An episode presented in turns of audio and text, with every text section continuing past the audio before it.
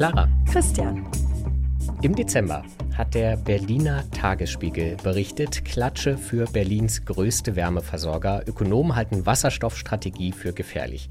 Weißt du, was es mit dieser Meldung auf sich hat? Ja, also bei dem Wort Wasserstoff und Heizungen und Wärmewende wird man ja inzwischen sowieso ziemlich hellhörig. Aber bleiben wir mal dabei. Im Titel steht es ja eigentlich schon. Es geht um die Frage, wie Berlin in Zukunft heizt. Genau. Das gilt ja nicht nur für Berlin. Wir wollen ja hier nicht immer so, so ortsnah bleiben, sondern tatsächlich für ganz Deutschland. Lässt sich aber an so Großstädten doch nochmal ganz exemplarisch beschreiben. Denn für Hausbesitzer und Besitzerinnen ist es ja relativ klar geregelt mhm. im Gebäudeenergiegesetz ein bisschen durch die Blume, aber im Endeffekt geht es darum, am besten eine Wärmepumpe einzubauen. Im Wohnbestand ist das natürlich nicht so und dort müssen die Energie- und Wärmeversorger ran. Die haben sich halt für Berlin einen Plan überlegt, den Ökonomen nicht so clever finden. Ganz genau, vielen Dank. Und diese Ökonomen sind Franziska Holz vom Deutschen Institut für Wirtschaftsforschung und Philipp Herpich von der Technischen Universität Berlin. Und wie es der Zufall will, sitzt Franziska Holz. Das sind sehr viele Zs. Definitiv. Jetzt bei uns im Klimalabor und möchte diesen Plan mit uns durchgehen und uns und euch erklären, was daran eigentlich nicht so toll ist und was vor allem die bessere Alternative wäre zu Wasserstoff. Und deswegen sagen wir jetzt Franziska Holz, hallo und herzlich willkommen im Klimalabor. Vielen Dank, dass Sie sich Zeit für uns nehmen. Hallo und danke für die Einladung. Sehr gerne. Frau Holz, beginnen wir doch einfach mal ganz vorne selbst ich als Berliner bin mir nicht hundertprozentig sicher, wer plant eigentlich hier in der Stadt die Wärmewende. Na, ich glaube, beim Plan sind wir schon beim falschen Wort. Allerdings haben wir natürlich sowas wie die kommunale Wärmeplanung, äh, die jetzt Ende letzten Jahres auch verpflichtend für alle Kommunen, mhm. also für alle Städte, ähm, beschlossen wurde. Und zwar müssen große Städte wie Berlin äh, bis äh, Mitte 2026 eine sogenannte kommunale Wärmeplanung erstellt haben. Die gibt aber eigentlich nur sowas wie Leitplanken vor, also ein bisschen Rahmenbedingungen, mhm. auch für einzelne, ähm, ja, für die Bezirke oder für Quartiere vor, wo äh, können unter welchen Bedingungen zum Beispiel sowas wie Fernwärme Fernwärmebereiche ausgewiesen werden. Aber das ist nicht ein Dokument oder das wird kein Dokument sein, was irgendwie vorgibt, ähm, diese Straße wird komplett an die Fernwärme angeschlossen. Ja. Diese Leute müssen ihre Gasheizung abstellen oder sowas. Sowas wird nicht geplant. Weiß man denn überhaupt, wie in welcher Straße, in welchem Viertel, in welchem Quartier geheizt wird? Ähm, man weiß es ungefähr. Also man aber muss es ja eigentlich wissen. Äh, äh, na, es gibt keine, hm, ich sag mal, für uns als Wissenschaftler einsehbare Dokumentation ja. äh, davon, was wo verwendet wird. Nee, tatsächlich leider nicht. Das heißt, das muss jetzt erstmal erstellt werden. Tatsächlich macht die kommunale Wärmeplanung ja die Senatsverwaltung äh, von, also in Berlin. Mhm. Äh, und die verschaffen sich äh, einen Überblick. Ähm, tun das auch auf verschiedenen Aggregationsniveaus, also mehr oder weniger tief ins Detail der Daten schauen sowohl jetzt was die Nachfrage, also das Nutzen von Wärme angeht, als auch äh, was ähm, die Frage, woher kommt die Wärme in Zukunft äh, angeht. Ähm, die Wärmeversorger, die wissen sicherlich selber schon, wer angeschlossen ist ans Gasnetz, wer angeschlossen ist ans Fernwärmenetz, aber das sind keine öffentlich einsehbaren Daten. Das heißt aber, das muss jetzt alles erstmal an einer Stelle gesammelt werden oder wird der Senat jetzt an die Tür klopfen und überall fragen, Umfrage, also wie darf man sich das vorstellen? Ich äh, verstehe das so, dass der Senat das auf einem relativ aggregierten Niveau äh, schaut, äh, also auf einem Quartiersniveau zum Beispiel. Was sind da die, ähm, die vorhandenen Wärmeträger, was sind da die vorhandenen Netze, Gasnetze, Wärmenetze ähm, äh, und nicht so sehr auf Ebene der einzelnen Wohnungen. Okay, und daraus kann man dann ableiten, was künftig wohin muss das wäre erstmal eine Bestandserhebung. Äh, und dann äh, haben wir mm, ja mit unserer Vorgabe auch aus bundesdeutschem Recht Klimaneutralität zu erreichen, 2045, diese Zielvorgabe, was äh, sein muss, ähm, äh, nämlich bis dahin komplett emissionsfreie Energie- und auch Wärmenutzung. Ähm, und äh, dann müssen wir aus diesem Ziel uns einen Pfad ableiten. Ähm, und da haben wir jetzt ein komplexes Zusammenspiel. Ich hatte jetzt viel über Senat geredet, über quasi eine städtische, ähm, öffentliche Hand. Äh, unsere Fernwärmeversorgung wird aber gar nicht von der Stadt, zumindest nicht bisher, sondern von Vattenfall Wärme gemacht. Und viele Leute nutzen Erdgas in Berlin, mhm. ähm, ja, ungefähr 45 äh, Prozent. Und das ist äh, Gasag, die äh, in der Regel oder zumindest äh, in der letzten Meile das Gas liefert. Ähm, das, was wiederum ein privater äh, Anbieter ist. Äh, das heißt, diese Unternehmen müssen jetzt für sich schauen, wie sie die Bundesvorgaben umsetzen. Die Bundesvorgaben umsetzen, wobei es halt noch keine konkreten Vorgaben mhm. gibt. Ne? Sie müssen sich einen Pfad suchen. Diese beiden, Vattenfall und die GASAG, sind gemeint, wenn es beim Tagesspiegel heißt, Klatsche für die größten Wärmeversorger, Ökonomen halten Wasserstoffstrategie für gefährlich. Genau, die sind deswegen gemeint, weil die haben beide äh, jetzt im letzten Jahr 2023 Dokumente vorgelegt, wie sie sich diese Pfad vorstellen, mhm. äh, um Klimaneutralität, äh, um zum Ziel der Klimaneutralität beizutragen. Ähm, und äh, bei beiden ist verhältnismäßig viel Wasserstoff in den Gedankenspielen dabei. Äh, also bei der GASAG die Idee, dass ein Teil des äh, Gasnetzes, ein relativ großer offensichtlich, äh, auf Wasserstoff umgestellt wird. Und bei Vattenfall, dass ein Teil dieser heute bestehenden mm, großen Heiz- und äh, Strom- und Heizwerke, also Kraft-Wärme-Kopplungsanlagen, ähm, auf Wasserstoff umgestellt wird. Die werden heute zum Teil noch mit Kohle, aber vor allen Dingen auch mit Gas äh, betrieben und dass man das mhm. zum Teil auf Wasserstoff umstellt. Das heißt, Sie haben jetzt einen Plan vorgelegt und mit diesem Plan würden Sie theoretisch die Bundesvorgaben schon mal erfüllen. Insofern ja, als dass sie tatsächlich alle sagen, äh, spätestens ab 2045 werden keine fossilen Energieträger mehr verwendet. Also kein Erdgas mehr und natürlich auch keine Kohle mehr. Da will Berlin ja sowieso bis 2030 raus. Und Sie haben aber diesen Plan überprüft und festgestellt, das klappt nicht. Ähm, so könnte man das sagen, genau. Wir haben selber auch mal gerechnet, äh, wie würde man dann kostenoptimal das Energiesystem in Berlin betreiben und damit auch die Wärmeerzeugung. Und da kommt halt äh, weniger Wasserstoff raus, einfach weil Wasserstoff eigentlich ein super teurer Energieträger sein wird, äh, sondern dann kommen eher ähm, ja, stromnutzende ähm, Anlagen raus, also vor allen Dingen Wärmepumpen. Das ist einfach super effizientes, weil das verschiedene Formen von Umweltwärme nutzen kann, mit Strom äh, äh als Komplement. Und dann ähm, kann man da ziemlich kostengünstig äh, Wärme erzeugen. Also auch für große, mehrgeschossige Hochhäuser. Ich glaube, in Berlin, das geht teilweise, ich weiß nicht, ob bei 13 Geschossen die Grenze liegt, was wir haben in der Stadt. Aber das funktioniert dort auch. Genau, Wärmepumpen kann man sich tatsächlich in sehr verschiedenen Größenordnungen vorstellen. Fürs Einfamilienhaus habe ich selber zu Hause.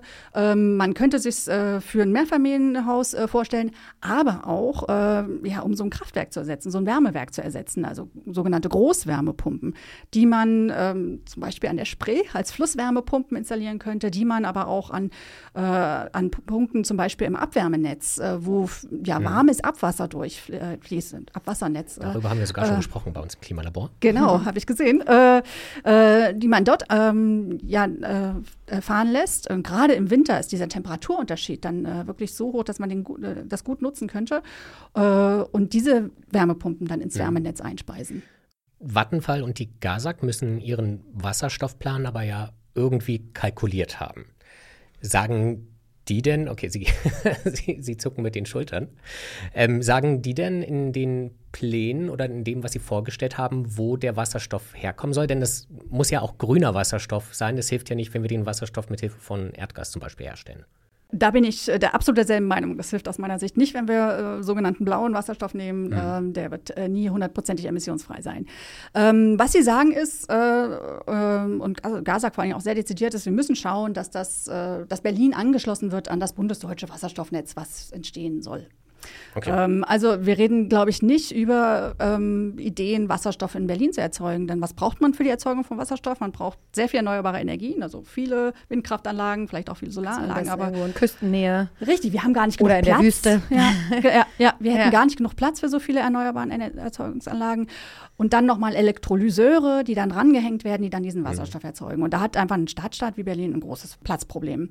Äh, und ähm, deswegen sagen die eher, an dieses Wasserstoffnetz, äh, was in Deutschland entstehen soll, muss Berlin ran und dann muss man, Mann, ja, irgendjemand sicherstellen, dass da genügend Wasserstoff auch für Berlin zur Verfügung stünde. Und dieses Wasserstoffnetz, das wäre dann mehr oder weniger ein neues Pipeline-Netz, wo dann irgendwo Wasserstoff eingespeist wird oder irgendwo anders in Deutschland Wasserstoff, grüner Wasserstoff hergestellt wird und der würde dann durch Röhren nach Berlin geschickt. Wobei das ja die große Frage ist, und ich kann das auch aus Sicht dieser Betreiber sogar nachvollziehen, dass man sich ja eigentlich erhofft, die bestehenden Netze weiter nutzen zu können. Also es wird ja immer wieder erwähnt, auch die hm. bestehenden Anlandepunkte, also da, wo jetzt heute LNG-Gas angelandet wird, soll später Wasserstoff reinkommen. Und viele sagen ja auch, man kann auch die bestehenden Röhren, also ganz physisch, umrüsten, sodass da auch Wasserstoff durchgeschickt werden könnte. Und diesen Gedanken zu sagen, wir haben ja schon ein bestehendes, funktionierendes Netz, wir wollen das weiter nutzen, den kann ich ja sogar nachvollziehen. Ich weiß aber, dass immer wieder kritisiert wird oder in Frage gestellt wird, ob das funktioniert. Vielleicht können Sie noch mal erläutern, was dafür und was dagegen spricht. Genau, wir haben jetzt so ein bisschen äh, zwei verschiedene Ebenen. Das eine ist dieses, äh, dieser Hochdrucktransport äh, über weite Strecken, ähm, zum Beispiel vom LNG-Hafen oder Importpunkten, wo wir norwegisches Erdgas im Moment importieren, zu Verbrauchern wie ähm, hier in Berlin oder nicht zu Verbrauchern, erstmal zu äh, ja, größeren Nachfragezentren. Ähm, und da ist, ist es tatsächlich so, das haben wir uns auch vor kurzem nochmal angeschaut, dass wir wahrscheinlich ein Großteil des Pipeline-Netzes, je nachdem so ein bisschen, woraus die Pipelines sind und wie alt die sind, äh, aber äh, einfach auch für Wasserstoff verwenden können, ohne jetzt so wirklich große Umrüsten. Man muss damit leben, dass der Wasserstoff äh, gerade diesen Stahl ein bisschen angreift und das nicht äh, so lange genutzt werden kann, wie es mit Erdgas genutzt werden würde, aber das wird schon auch äh, ein, zwei, drei Jahrzehnte äh, ja, halten. Ganz genau. Das aber wird wohl der Wasserstoff von der See kommen. Genau, die Norweger wollen es uns gerne irgendwie verkaufen und okay. ob der jetzt grün ist oder blau, ist dann auch sehr offen. Ähm, äh, dann gibt es Ideen, das äh, verflüssigt per Schiff zu importieren, aber natürlich gibt es solche Schiffe noch nicht. Wie bitte? Ja, aus Chile, ja. Ja. ja. Australien, Chile. Ja, Namibia. Aber natürlich auch aus dem Nahen Osten. Ja, ja ähm, da gibt es viele Ideen, genau. Okay. Und das wäre der erste Teil dieses Netzes, diese Hochdruckebene, Ja, ich. ganz okay. genau. Und äh, das, das scheint jetzt nicht so das Problem zu sein. Und das wäre auch im Moment die Idee für das sogenannte Wasserstoffkernnetz, äh, solche bestehenden Pipelines uh, umzuwidmen. Da muss man natürlich im Detail dann schon gucken. Ähm, Pipelines werden immer in eine bestimmte Richtung betrieben, ne, mit äh, äh Kompression, mit Verdichtern, die diese Richtung herstellen, weil äh, Gas oder Gas Gase fließen immer von der, von der Stelle des höheren Drucks zur Stelle des niedrigeren Drucks, ähm, ähm, dass man da tatsächlich auch da, wo man jetzt äh, importiert, ob das wirklich auch dort ist, wo man später importiert, ob na, diese Verdichter an die richtige Stelle mhm. äh, sind. Das ist im Moment so ein Problem, weil wir nicht mehr so viel Erdgas aus Russland haben, sondern jetzt mehr aus Norwegen oder über LNG importieren. Verändern dann, sich so die. Genau, die Flüsse haben sich verändert mhm. und das müssen gerade im Moment auch im deutschen Erdgasnetz äh, Verdichter an neuen Stellen hingestellt werden. Okay.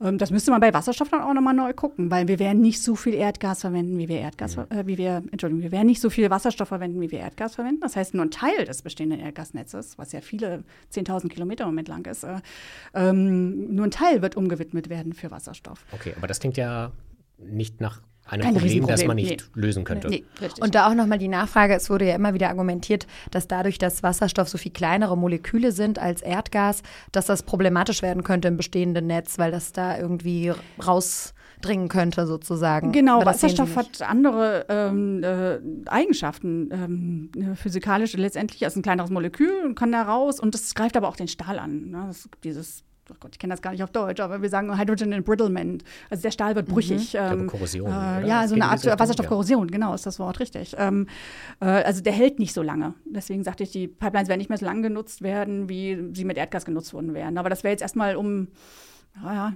anzufangen, wäre das eine Möglichkeit, jetzt die bestehenden Pipelines umzuwidmen. Okay. Und dann war noch das zweite Problem offen.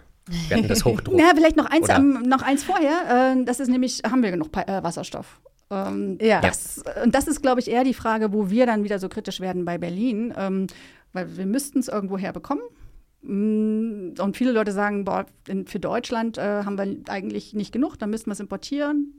Äh, es ist unsicher, ob wir das äh, in den Mengen importieren würden, wie wir da gerade jetzt, na, ich sag mal, wenn Gasagenteil verwenden will, Vattenfall, also in, in jeder Stadt äh, das halt mhm. die Versorger so machen möchten, ob dann tatsächlich genug äh, sowohl in Deutschland erzeugt als auch importiert werden kann. Weil der Wasserstoff eigentlich auch an anderer Stelle benötigt wird. Genau, nicht so sehr in der Wärme oder in der Gebäudewärme, sondern vielmehr in der äh, Prozesswärme. Hm. Also sprich für die Industrie, die wirklich sehr, sehr hohe Temperaturen erreichen muss, wo sie heute Kohle oder Gas einsetzt äh, und wo Stromanlagen, ähm, das stromgeführte Anlagen das wahrscheinlich nicht so gut erreichen können. Das heißt, wir erwarten eine ganz hohe Konkurrenz, was Wasserstoff angeht. Aber da kämen wir dann wieder zurück zu diesem Punkt, dass Vattenfall und die Gasa sich dabei ja irgendwelche Gedanken gemacht haben müssen. Am Ende wird jemand den Preis zahlen müssen. Also auch Wasserstoff in, in, hohen Mengen bekommt man wahrscheinlich, wenn man bereit ist, einen hohen Preis zu zahlen, oder? Da würde ich als Ökonomin immer zustimmen, ganz genau. Ähm, wir haben so ein bisschen das Gefühl, dass es natürlich auch erstmal eine äh, Strategie ist, ähm, das Problem zu vermeiden. Also sprich, äh, das Problem Oder Umstellung. Zu verlagern. ja, genau. Und mhm. äh, vielleicht in fünf, sechs, sieben, acht, zehn Jahren äh, die Diskussion zu verlagern, was passiert vor allen Dingen mit dem Gasnetz in der Stadt Wir haben ein relativ großes äh, sogenanntes Verteilnetz äh, für Erdgas in Berlin. Also wir haben sehr, sehr viele Gasnutzer, die an diesem Gasnetz hängen. Ähm, was passiert damit in Zukunft, ist die Frage. Ne? Wird das zu dem, was wir Ökonomen Stranded Assets nennen, also sprich ähm, nicht mehr genutzte Anlagen, die da äh, im Boden liegen? Äh, oder, und, und was passiert dann auch mit der GASAG, deren Kernmodell ja nun mal trotz aller anderen Geschäftsideen, die sie äh, angefangen haben, ähm, ist, deren Kernmodell ist äh, der Gasverkauf. Äh, ähm, und die haben offensichtlich so eine Strategie, wir gehen einfach auf andere sogenannte erneuerbare Gase. Und das wäre Wasserstoff oder vielleicht synthetisches Methan, was aus Wasserstoff erzeugt wäre, aber dann nochmal eine nächste Prozessstufe, okay. nochmal Umwandlungsverluste und nochmal kostenintensiv auch wäre. Das heißt aber, die haben natürlich ein total großes Eigeninteresse, ja. irgendeinen Weg zu finden, weiter Wasserstoff zu nutzen. Und deswegen ist dieser Plan jetzt auch nicht wirklich überraschend, oder? Das ist richtig, ja. Und Sie sagen aber, das ist gesetzlich auch nicht problematisch. Also die können jetzt mit diesem Plan weitermachen und am Ende zahlen die Zeche dann in 10, 15 Jahren spätestens die Menschen in Berlin. Ja, genau. Ich sehe mindestens zwei Probleme dabei. Das eine ist, dass den Leuten jetzt erzählt wird, oh, wir können weiter mit Gasen in Zukunft heizen und ihr könnt weiter mit Gasen heizen. Das heißt, ihr braucht eure Gasheizung nicht umzustellen. Wir haben aber jetzt schon zum Beispiel gerade zum Jahreswechsel äh, wieder einen Anstieg des, des CO2-Preises für den Wärmesektor gehabt. Das heißt, die Leute bezahlen auch, solange sie Erdgas nutzen, einen immer höheren Preis äh, für ihre Wärmeerzeugung. Und das ähm, wird so ein bisschen ausgeblendet, wenn man sagt, aber in Zukunft habt ihr ja dann ähm, was anderes und ihr könnt das verlässliche, verlässliche Gase weiter nutzen. Ähm, also die Leute werden so ein bisschen hingehalten und es wird aber eine sehr teure Wärmeerzeugung. Mhm. Ähm, und das andere ist, wir wissen nicht, ob nicht, was wir eben sagten, in zehn Jahren dann tatsächlich die Konkurrenz um Wasserstoff nicht so groß ist und es zu wenig für diese ganzen anderen Nutzungen oder für diese Nutzung Wärme, aber auch Industrie, aber auch äh, Verkehrssektor äh, gibt. Und dann müssen sie dann doch in zehn Jahren, in 15 Jahren diese aufgeschobene Investitionsentscheidungen Richtung ähm, ja, strombasierte Wärmeerzeugung treffen. Wer muss denn letztendlich die Entscheidung treffen? Weil wir haben ja jetzt, glaube ich, ich weiß nicht, ob das auch im Dezember war, hat Berlin ja das Fernwärmenetz der, von Vattenfall übernommen. Ich weiß jetzt nicht, oder möchte es übernehmen? Ja, genau, okay. ganz genau. Hat einen angekündigt. Kauf angekündigt. Ja. Genau. Und das muss ja auch, ich weiß nicht, ob ähm, selbst wenn der Kauf jetzt nicht stattfindet, äh, könnten Vattenfall und die GASAG machen, was sie möchten, was sie für richtig halten, oder hat der Berliner Senat ein Mitspracherecht? Also im Moment hat der Berliner Senat nur ein ganz kleines Mitspracherecht, weil er bei der GASAG ein kleiner Anteilseigner ist. Mhm.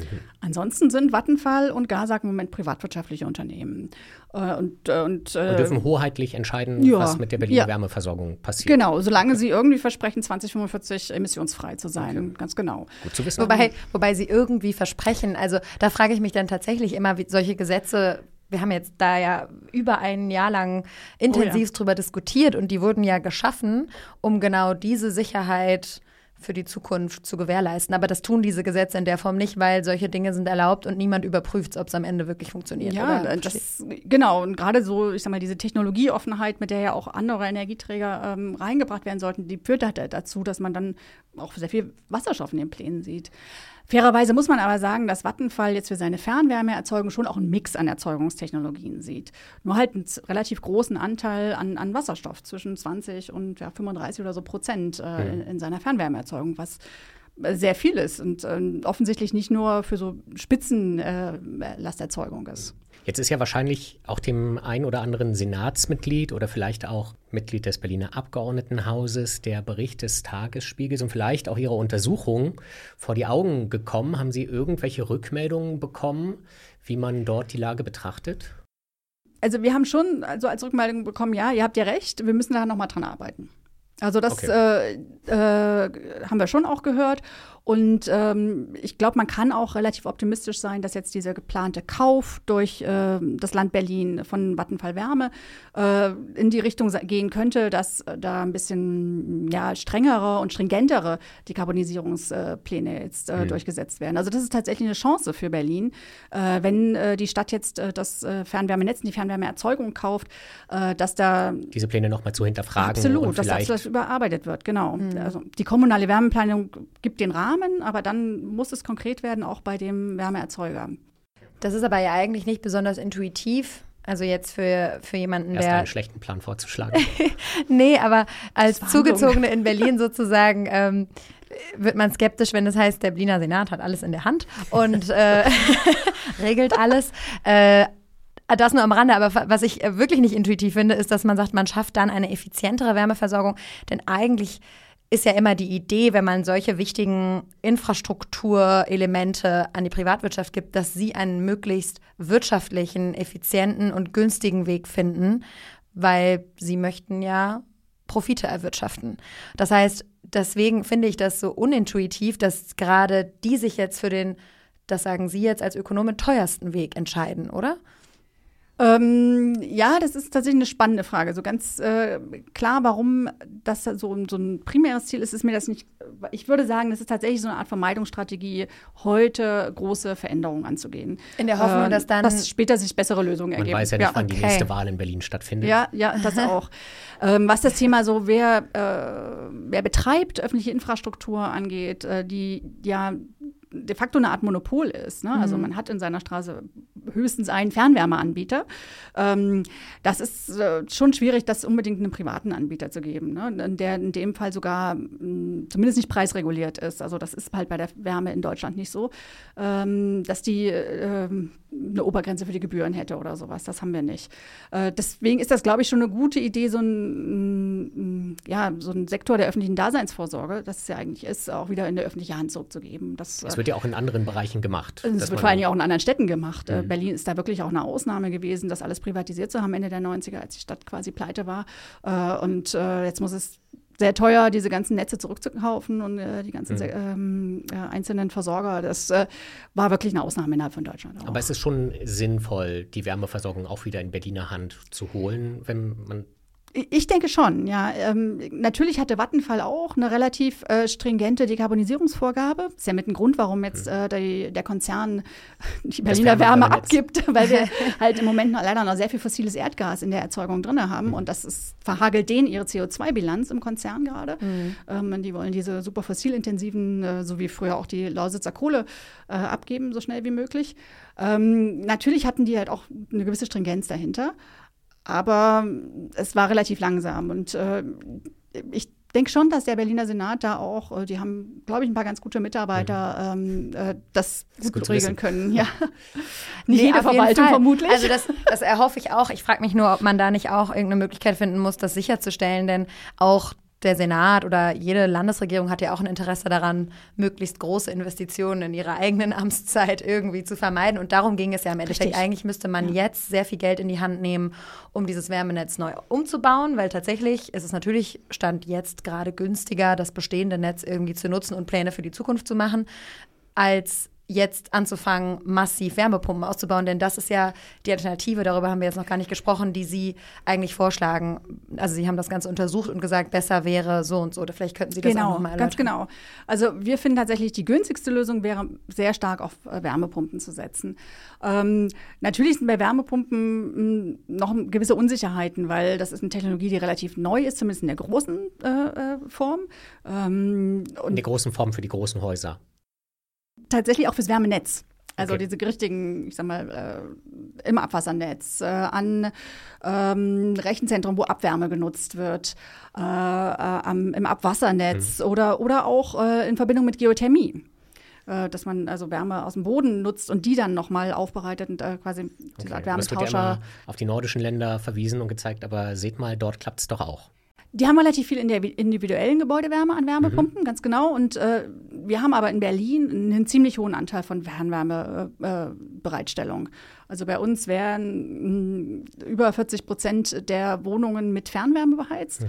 Äh, und das ist eigentlich eine super effiziente Form der, äh, der Wärmebereitstellung. Deswegen wollen wir da nicht weg. Also wir wollen nicht, dass diese Haushalte jetzt anfangen, eigene kleine Wärmepumpen äh, zu installieren, sondern die sollen weiterhin aus dem Fernwärmenetz, also mit diesem heißen Wasser äh, beliefert werden. Und die Frage ist, wie kriegt man dieses Wasser heiß? Ja? Und muss Ja. das denn unbedingt in einem Gaskraftwerk oder einem Gasheizkraftwerk gemacht werden? Äh, da glauben wir, nee, da wird es mit Wärmepumpen schon andere Möglichkeiten geben. Das ist aber eine neue Technologie. Also äh, Vattenfall fängt damit auch gerade erst an. Also die haben jetzt am Potsdamer Platz aus ihrer Kältebereitungsanlage oder an ihre Kältebereitungsanlage ähm, eine Wärmepumpe angehängt. Äh, die sie als groß bezeichnen, die aber immer noch äh, klein ist. Und das muss sich jetzt entwickeln, diese großen Anlagen. Mhm. Also da ist natürlich so eine gewisse Unsicherheit bei den Kosten erstmal im Moment für die, für die Versorgung. Wa? Wie viel kostet mhm. das in fünf Jahren oder in zehn Jahren, so eine Wärmepumpe zu installieren? Aber wir gehen davon aus, mit allem, was wir an technischem Fortschritt gesehen haben in den letzten Jahren, ähm, dass sich das lohnen an Bewegung wird. drin ist in der Branche, ja, dass genau. die Lösungen finden werden, die ganz genau. günstig sind. Ja. Günstiger wir haben hier in Berlin mit Siemens äh, einen Anbieter, der daran arbeitet. Ja, Ganz genau. Das heißt, das wäre die günstigste Option für die Fernwärme. Das sind dann so 40 Prozent. Ja, und bei dem Rest würden mehr, Sie sich, ja. oder vielleicht sogar ein bisschen mehr, wenn sich noch mehr anschließen. Richtig, genau. Ähm, und beim Rest würden Sie aber schon individuelle Wärmepumpen vorschlagen. Das wird häufig äh, die günstigste Variante sein, ganz genau. Ähm, das hat halt natürlich eine ganz wichtige Bedingung, nämlich dass die ähm, gut mit Strom versorgt sind.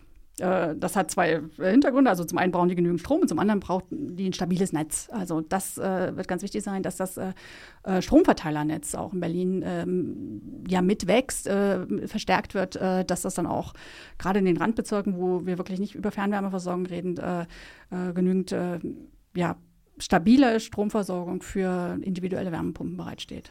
Das müsste ja dann auch grüner Strom sein, also richtig. ähnlich wie bei dem Wasserstoff ja, sozusagen.